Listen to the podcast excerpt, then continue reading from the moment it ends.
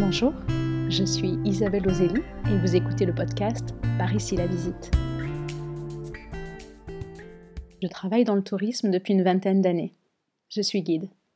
Guide conférencière ou interprète ou touristique, ça c'est comme vous voulez. Aujourd'hui, j'ai envie de vous guider par la voie vers les lieux que j'aime, ceux que je vous invite à découvrir et plus tard à parcourir. Par ici la visite, c'est simple.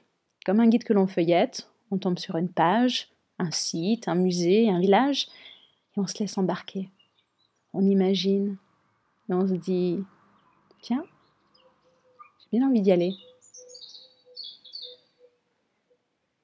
Pour commencer cette série, je vous emmène juste à côté de chez moi, sur les bords de l'île.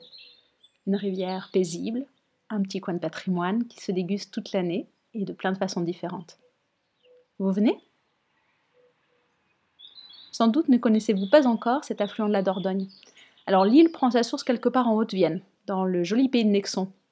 Ce coin de campagne, au cœur du parc naturel régional Périgord-Limousin, a tout du lieu de vacances idéal. Pour se déconnecter, pour se ressourcer. Il n'y a pas que l'environnement naturel. Je vous avoue que la route Richard-Cœur de Lyon a attisé ma curiosité, avec ses multiples châteaux et ses villages médiévaux. Allez donc voir l'inventaire des visites guidées sur le site Haute-Vienne Tourisme. J'ai été épatée. Mais poursuivons.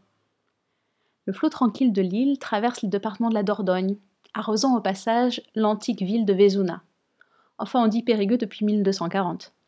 D'ailleurs, c'est avec Christophe Métro que je vous conseille de visiter la capitale du Périgord.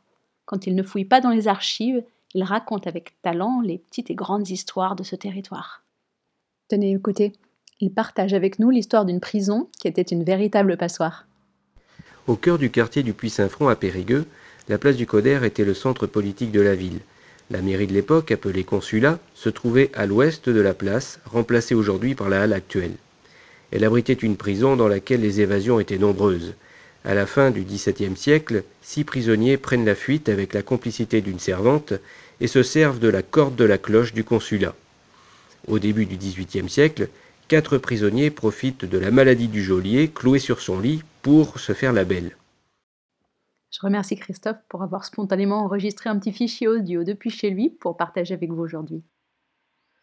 Quant à moi, j'habite un village qui s'étend sur les bords de l'île. Ses berges sont sur la frange du bourg. J'aime aller m'y balader, je n'ai que 500 mètres à parcourir. Au coin de la rue, je traverse le square, je longe la salle des fêtes, l'école publique, le dojo et enfin la plaine des sports. Elle est juste là. J'écoute les oiseaux, je regarde son niveau, son débit. Bien souvent, il y a une variation entre le printemps et l'automne.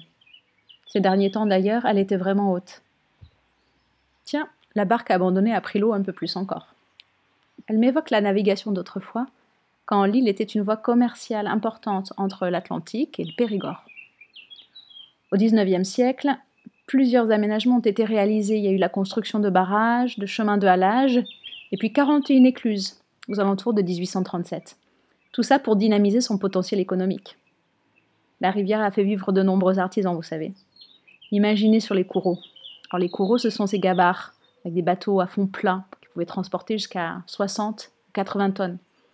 Donc imaginez-les chargés de bois, de noix, d'huile, de lin, de chanvre, de tous les produits de l'arrière-pays. C'est comme si je les voyais passer, levant la main en signe de bonjour. En aval de moi se trouve le château d'Abzac. Ah, prenez rendez-vous avec le baron Jean-Louis d'Anglade qui vous fera la visite.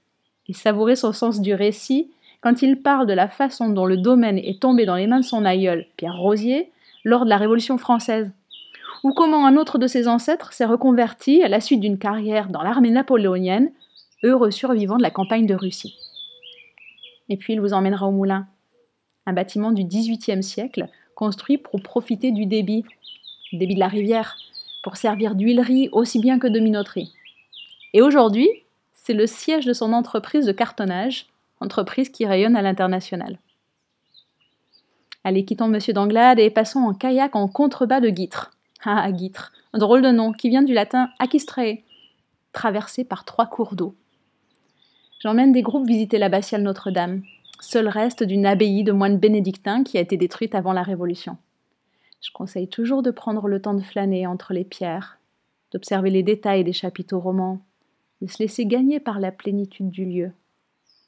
Si vous êtes dans le coin en été, la saison musicale de l'abbatiale met en valeur son orgue plutôt contemporain et la sobriété des lieux.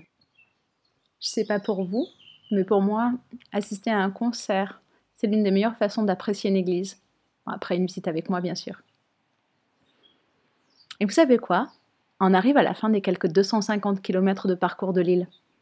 Savez-vous où elle rejoint la Dordogne? À Libourne, bien sûr. Les quais ont été aménagés ces dernières années. On peut s'approcher au plus près de la zone de confluence. Juste avant, en passant près de la tour Richard, jetez un coup d'œil au nouveau ponton. Et puis, flânez, promenez-vous, et tout comme l'île, jetez votre regard dans la Dordogne et imaginez votre prochaine visite. Pourquoi pas à Libourne, justement Venez un jour de marché Après votre bain de foule au milieu des producteurs locaux, je vous emmènerai voir le reliquaire de la Sainte-Épine. Je vous parlerai de René Princetot, ce peintre animalier qui fut un maître pour Toulouse-Lautrec. Et enfin, je vous emmènerai dans la petite chapelle de Condat, un bijou d'art roman qui vous laissera sans voix. La mienne de voix, justement, vous aura guidé tout au long de ce parcours. J'espère que ça vous a plu et je vous donne rendez-vous très bientôt pour un nouvel épisode. Nous retrouverons quelque part au cœur de la roche. À très vite.